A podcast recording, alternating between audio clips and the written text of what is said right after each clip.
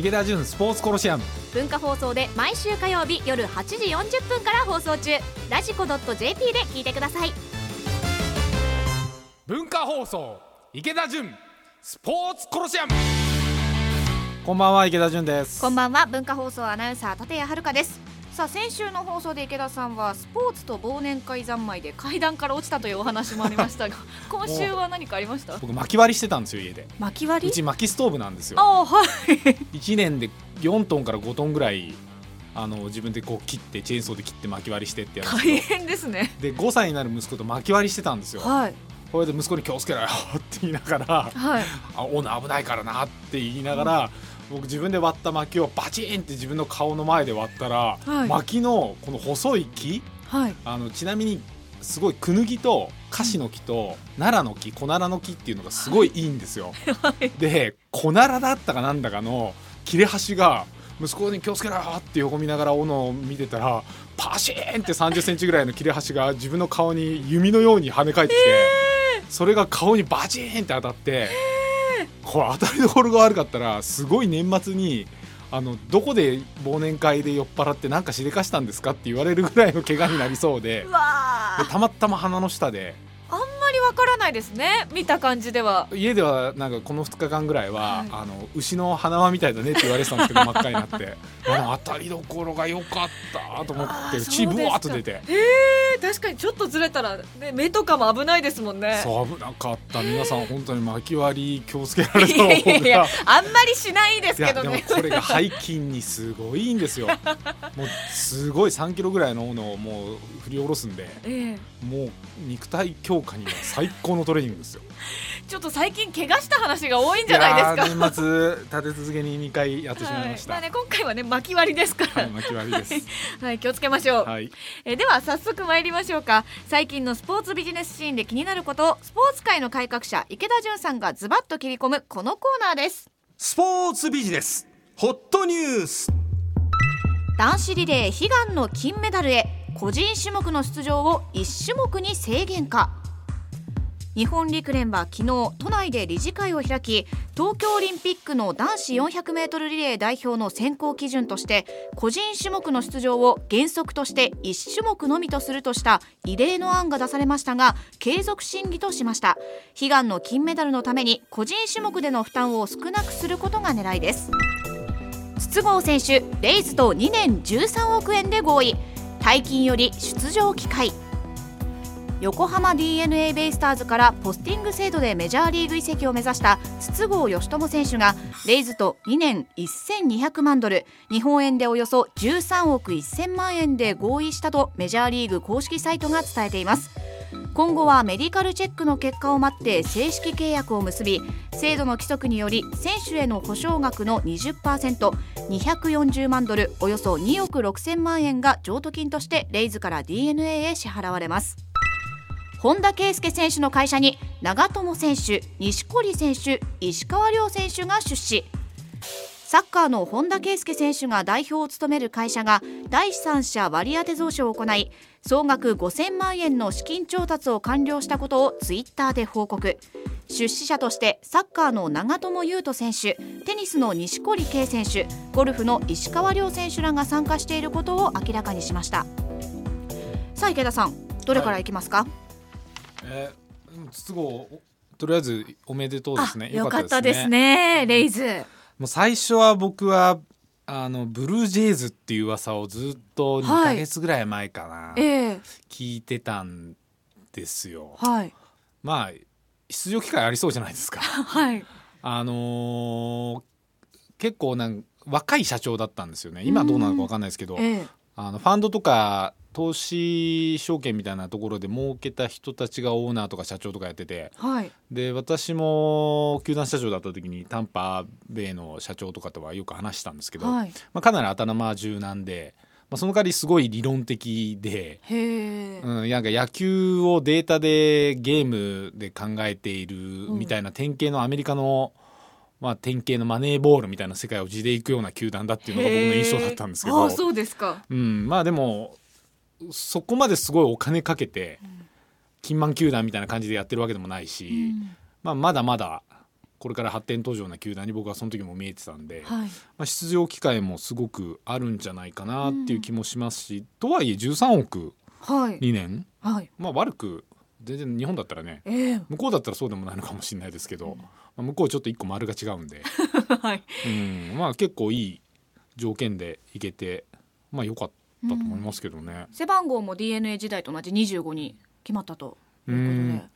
ねえもともと25っていうのは村田選手って巨人に行った村田選手から引き継いだんですよ、はい。彼もともと何番だったっけな？8番とかなんかすごいいい番号だったんですよ。う。ん。でそれを自分の番号にすればいいのになと思ってたんですけど村田選手とのかなり距離も近かったみたいで、うん。村田選手の番号を引き継ぎますって言って25になっていったんですけど、うんまあでも25も彼の番号になったんで、はい。うんまあ結果何番でも同じかなとは思ったんですけど、ううんんまあメジャー行ってからこれからどう活躍するかですよね。わあ楽しみですね。ねえ。あれぐらいバンバン打つ選手結構多いですからね。結果しっかり出していかないといけないですよね。はい。うん。もう一ついきますか？えリレー。リレーいきますか？もう昨日これ見てたんですけど、はい。まあもう何なんでしょうねっていう、まあ 100m200m とやっぱり両方個人で狙うっていう選手もいますし。いやまあ東京でやるオリンピックだからここで花形でメダル取りたいっていう大人の思いもわかるんですけど、はい。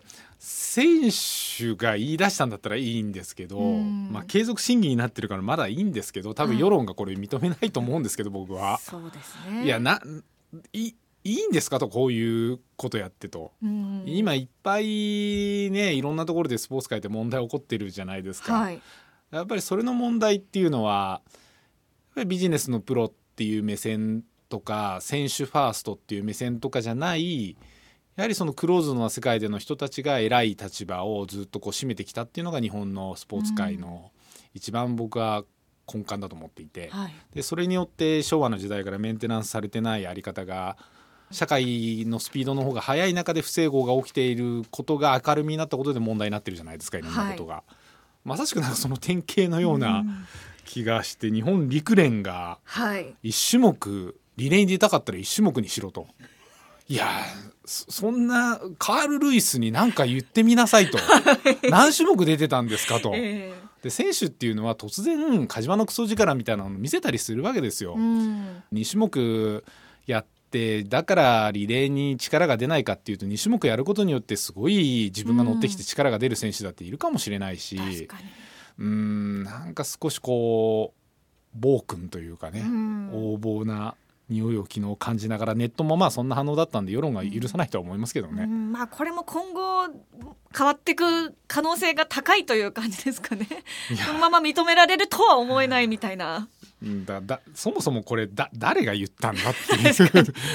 ちゃんと名前出して背負って発言すればいいのになって思いますよね。そういうのがないところがね。はいずるいですよね。はい、うん。文化放送池田純スポーツコロシアム横浜 d n a ベイスターズ初代社長で一般社団法人埼玉スポーツコミッション会長の池田純さんとお送りしています。ここからはポッドキャストをお聞きの皆さんにお送りします。はい。えスポーツビジネスホットニュースをお伝えしていますがこんなニュースもあります。一郎さんプロとアマの関係を資格研修を終える今年3月に現役を引退した元メジャーリーガーのイチローさんが学生野球資格を回復するための研修会に参加。日本高校野球連盟の田辺理事によるとイチローさんはリポートの中で今までの経験を踏まえて自分が学生野球に関わることでプロとアマの関係をより良くする一助になればなどと書いていたそうです。来年2月7日にある日本学生野球協会の審査で認められれば指導資格が回復します。ということです？これあのテレビで多分見られた方多いと思うんですけど、大学の講堂みたいなところで、ええ。イチロー選手が普通に座って一番左端の席だったかな、はい。で前から何列目かに座って普通になんか聞いてて、はい。僕最初にパッとなんかニュースかなんかつけた時にその映像が映ったんですよ。はい。なんだこれ？と思ったんですよ。なんだこの異様な光景？と思って。はい。あの一応というか、まあ日本の野球界のスーパー功労者はい。で世界の野球でもスーパー功労者なわけですよ。はい。そのイチロー選手が普通に誰かの授業の話を聞いているっていう、この違和感というか 確かに。は僕の中ではすごいあってでなんだこれと思って見てたら、あのー学生野球資格の研修会に参加みたいなこと、はい。ああそうかと。一郎も座らせてしまうんだっていうのがアマチュア野球の世界に対して思ったところで、うん。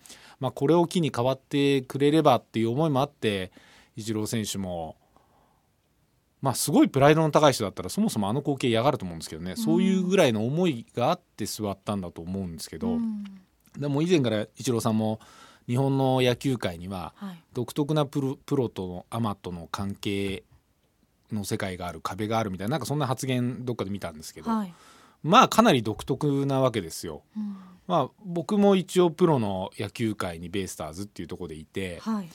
あの例えば有名な横浜高校のあの元監督やられてた渡辺さんはいと対談する機会があった時に、ええ。これはプロアマ規定に引っかかるのかっていううん。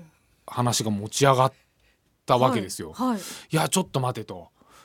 渡辺さんももう現役ではない。で僕もプロの世界を離れている。しかも選手ではない。うん。これプロアマに引っかかるのかと。はい。一応調べてくれみたいな話に当然、はい。まあ、なりますよね。で例えば、まあ、ラミちゃんもそうだしうん三浦大輔さんもそうなんですけど、まあ、息子さんがいらっしゃるんですよね。うん。で高校野球まあもともとは中学校でも野球やっててやっはいぱキャッチボールができないわけですよ。ああお子さんとでも、うん。キャッチボールはダメだと。ダメダメなんですよ、へえうん、プロアマの規定で。へえ親子でも。親子でも。へえうん。だすごくん何なんだろうなっっていう規定に僕は感じていて、はい。あのアメリカなんかは、まあ、当然メジャーリーグがあってそんな規定はないわけですよ。うん。ちゃんと三角形になっててメジャーリーグっていうプロが頂点にあって大学スポーツがあってはい。大学の野球があって高校の野球があってでその下に中学校の野球があって、まあ、サッカーなんかまさしくそういう世界ですよね、はい。ちゃんとピラミッドになってるんですけどあの日本って特殊でやっぱ甲子園はい。っていうものがすごいまあ日本の中で流星を極めてうん。いる。もともとは大学野球うん。がすごく人気だったこの国では。はい。でだからアマチュアの方がどっちかっていうとプロより、まあ、世界社社会において力を持ってた時代の方が長かったって言われてるんですようん野球は。はい。でまああの神宮球場なんかまさしくそうですよね、うん。ヤクルトが行ってもはい。練習時間とか「いやちょっと待ってください。大学大学野球の試合やってるんで」って言って、プロが、まあ、後回しにされるっていう特殊な 球場であそこはもう大学野球うんの球場っていう成り立ちのところにヤクルトがプロで試合をやってるっていう構図なんで、で高校野球連盟うん。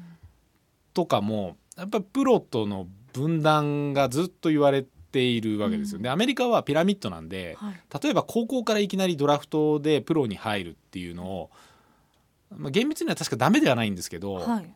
ファームにまあトリプル A とかうー 2A とかシングル A とかいろいろあるんで、にしっかりこうい何年間かいて成績出さないととかなんかそんな規定があってちょっと忘れちゃいましたけど、うんはい。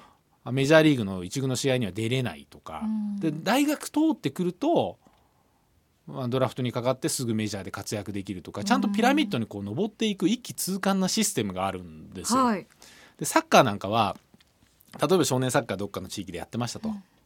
で香川選手でもな本田選手でもいいんですけど、はい。まあそこから高校どっか違うところに行って名門のところで高校サッカーやって、はい。で、まあ、大学行く行かないまあいろいろ人によってありますけどそこから J リーグのプロに入りでそこから海外に移籍していくわけじゃないですか。はいでそうすると例えば香川選手とかドルトムントとかから、その移籍のお金がその全部いいたところにこうピラミッドなんで払われていくんですよ。はい。で小学校まで恩恵がある。のですごくこうピラミッドとして成り立っているので、はい。あの分断はされてないんですよ。ただ日本の野球っていうのはイチローさんが言ったのがまさしくそうで独特なプロとアマが分断された構図があってそれの僕の中での象徴は一郎ですらあの大学講堂に大学講堂なのかなあれ。はい。生徒のように座って話聞くっていうこととお父さんとキャッチボールのできない世界があるっていうのがすごいまあ違和感が、確かに、うん、うん。ありますよね。はい、まあでもこの審査が認められてイチローさんがこう指導に来てくれるってなったらもうその指導される方はかなり大きなことですよね。指導をしたいはい、元プロ野球選手とかプロ野球選手ってすごく多いんですよ。はい、さっきポッドキャストに入る前にあの本ちゃんの方でも本田サッカーの本田選手はい。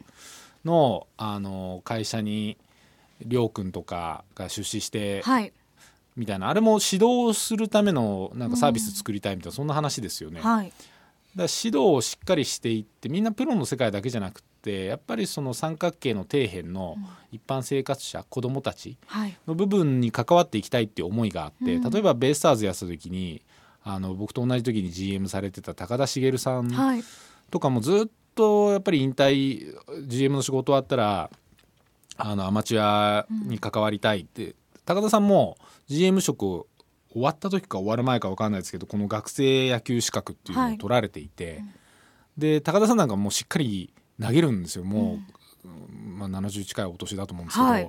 もうかなり投げるんで肩作り込んでからじゃないとやらないと思うんですけど、はい、まあこれから多分アマチュア野球にも関わっていく姿を見せていくんじゃないかなと思うし、でその時スカウト部長をやってた高田さんとあの同じぐらいの時に巨人で V9 やられた吉田さんはい。っ、ていう元キャッチャーだった吉田さんが僕らの時にスカウトの部長やってくれてたんですけど、だから今のベイスターズのドラフト戦略がうまくいってるのはこの2人のおかげなんですけどこの2人がすごいんですよ。へえ、えうわアマチュアを見る目がすごいあって。なるほど、でやっぱりお二方がずっと現役僕がやってた時うん現役僕がですね球団社長の現役だった頃におっしゃってたのはやっぱり終わったらアマチュア野球に関わりたいっていうことを言っててけどみんな名選手っすよ。はい、もうそれこそ水野とかそういうところがお金払ってでもアドバイザーになってもらってうん。グローブの開発から何から一緒にお願いしちゃうぐらいのはい、そういう人たちも学生野球を教える。だってその人たちってもうコーチも終わりうん、スカウトの部長もやって、はい。ドラフト選手全部決めていてドラフトを取る選手。で高田さんなんてもう監督もやりヤクルトでね、でその後日ハムとベイスターズで GM もやって、もう野球人生のトップオブトップですよに上り詰めた、はい、全てを知っている野球界のこと、野球人としてのこと。選手で終わった野球人じゃなくてそれが終わった後も70歳まで野球人をやり詰めた人ですよ。うん。でもともとは大学野球で明治大学で名選手で星野千一さんとも名選手って言われた高田さんでその人たちですら大学とかアマチュア野球に関わるとなると学生野球資格を取らなきゃいけない 同じようにその大学の行動みたいなところに並んで授業を受けるってことね、ですよね。どうやって取られたのか分かんないですけど、はい。い、や僕もすごい思いましたもん。この前あの何回か前にあの種類販売のああ、はい、免許の 講習受けた時に講習受けた。あまあ僕お酒スポーツビジネスに関わっていく中でビールとか販売する手前免許が必要なだけって、うんその世界で生きていくんじゃないんだけど例えばマインマートさんとかそういう酒屋さんの人たちと一緒にこう並んで講習を一生懸命受けている、のがなうんまあしょうがないかと思いながら。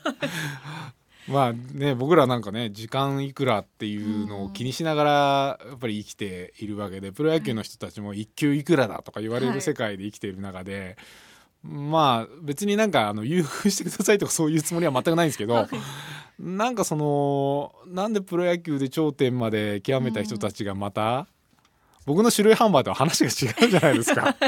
イチローさんがあの行動に生徒のように並んで。あれだけの方がというう。んなんかちょっと不思議な制度ではありますよね。そもそもこの研修会というものが。うん違和感ですよね。うんそうですねうんもうなんかだ英検トーイックのしテストでもイチローさん受けに行ってんのかなぐらいの感じじゃないですか。雰囲気はそんななんか感じですよトーイックの点数必要になっちゃったのかなと思ったら。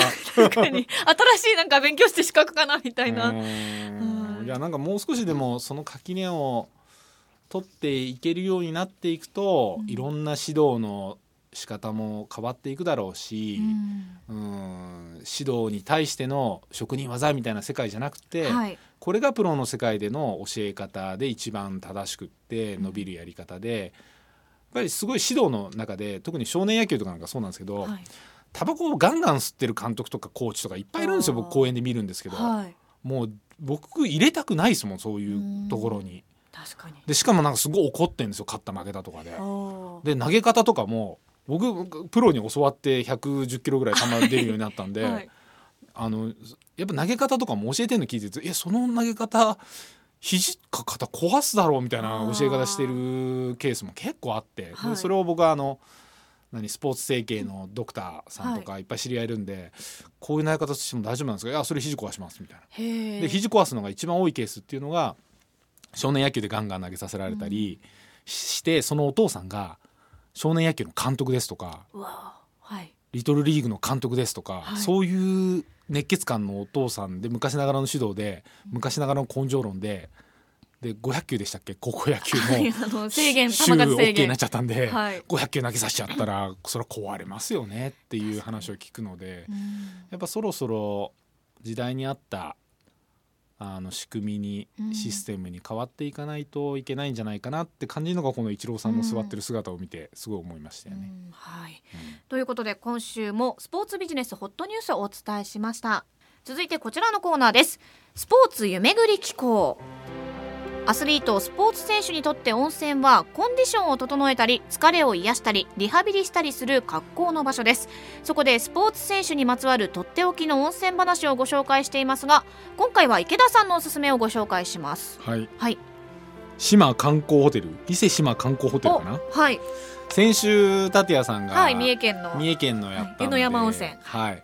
あの僕はそのそこから見える伊勢島 はい。はい今年の夏ぐらいに行ってきたんですけどはい。プロ野球ないんですよこの辺。ああそうですね。そう。強いて言えば中日ファンが多いとか三重だと阪神ファンが多いとかそうですね。なんか微妙な土地なんですよ、はい。そうそれでなかなか行く機会がなくて、はい。ぱ伊勢神宮に一度は行ってみたいじゃないですか、で行ってみたくて。で、まあ、家族連れて行ってみたんですけど、はい。その時にあの華麗なる一族は知ってます？はい。あの有名な小説ドラマにもなったのかな、えの執筆がされたところでえはい。で華麗なる一族の人たちが食べたカレーみたいなのも有名でへえ。1万円ぐらいらいするんですよ。へえ。なんかねいろんなもう海鮮物が入っててはい。1万円みたいな。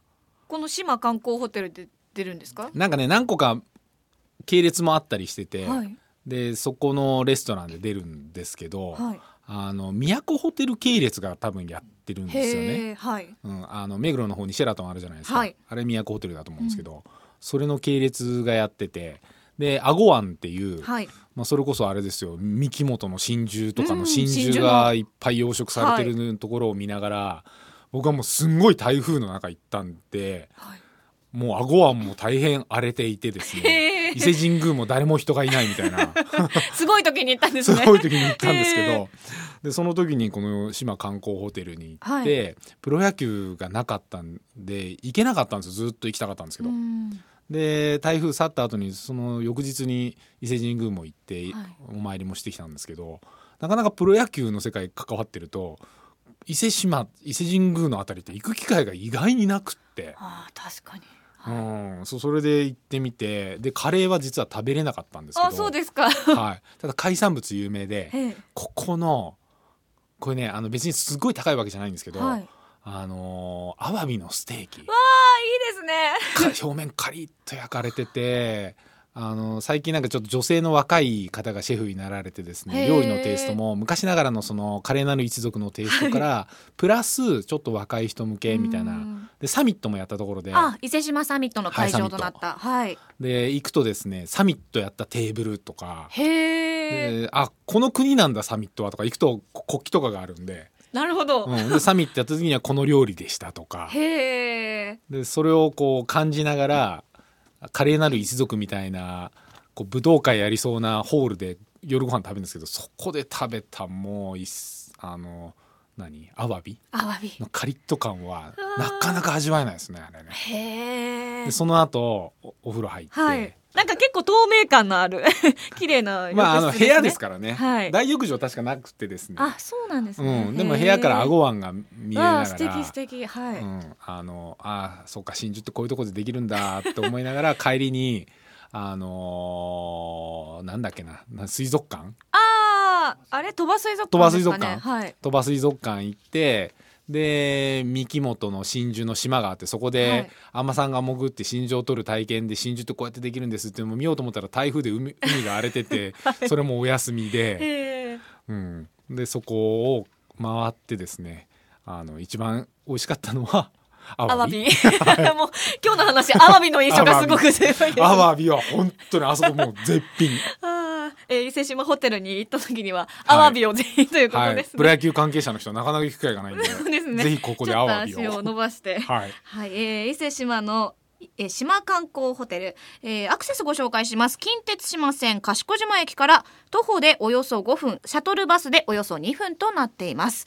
今日は池田さんのおすすめする伊勢志摩の島観光ホテルをご紹介いただきました。さあ今日もエンディングですエンディングですね、はい。い、やもう今週は竹さんといったはい。ボーリングが、はい。竹さん竹小山さんと池田さんと私とこの番組のプロデューサーの村田さん4人でボーリングに行ってきました。ジンギスカン食べた後に、はい。ボーリングですよ久しぶりに。なんか急にでしたよね。ボーリングしたいなみたいな話になっボーてリング久しぶりですよね。いやー。10, 年ぶりぐらいじゃないのかな。あそうですか。いやもうまあご想像されてた通り僕はもうパワー系のボールで、あもうね球速は速いんですよ 池田さん。はい、でももう全然倒れないんですよ。100いかないんですよみんなして、でもみんなして下手でした。私はね、はい。全部右に吸い込まれるっていう。はい、なかなか楽しい忘年会でしたけど、はい、楽しかったですね。はいあのその池田さんの名言が、ボーリングは運動神経じゃないって言い張ってましたからね。いや僕そうだと思うんですよね、はい、うん、ちょっとだね立谷さんも運動神経いいじゃないですか。うんどちらかといえばそう思ってたんですけど、うん。ボーリング全然ダメでした。いやもう全然だってもう番組のプロデューサーの、はい。M さん。M さん言っちゃった。よ M さんが。M さんめ大っちゃ点出すんですよ。そうですね。でもあの中で見たらあの竹さんもねはい。プロゴルファーですからね。そうですよね。運動神経ですからねはい。んどう見てもちょっとこれ村さんに怒られあ M さんに怒られるかもしれないけど 運動神経的には一番ちょっと確かにね。もうでも圧倒的差で負けるっていう。そうですね。練習してちょっと何ヶ月後かにもう一回行きたいですね。はい。もうしょうがないからまたその後もう一軒飲みに行くっていうそねうですね。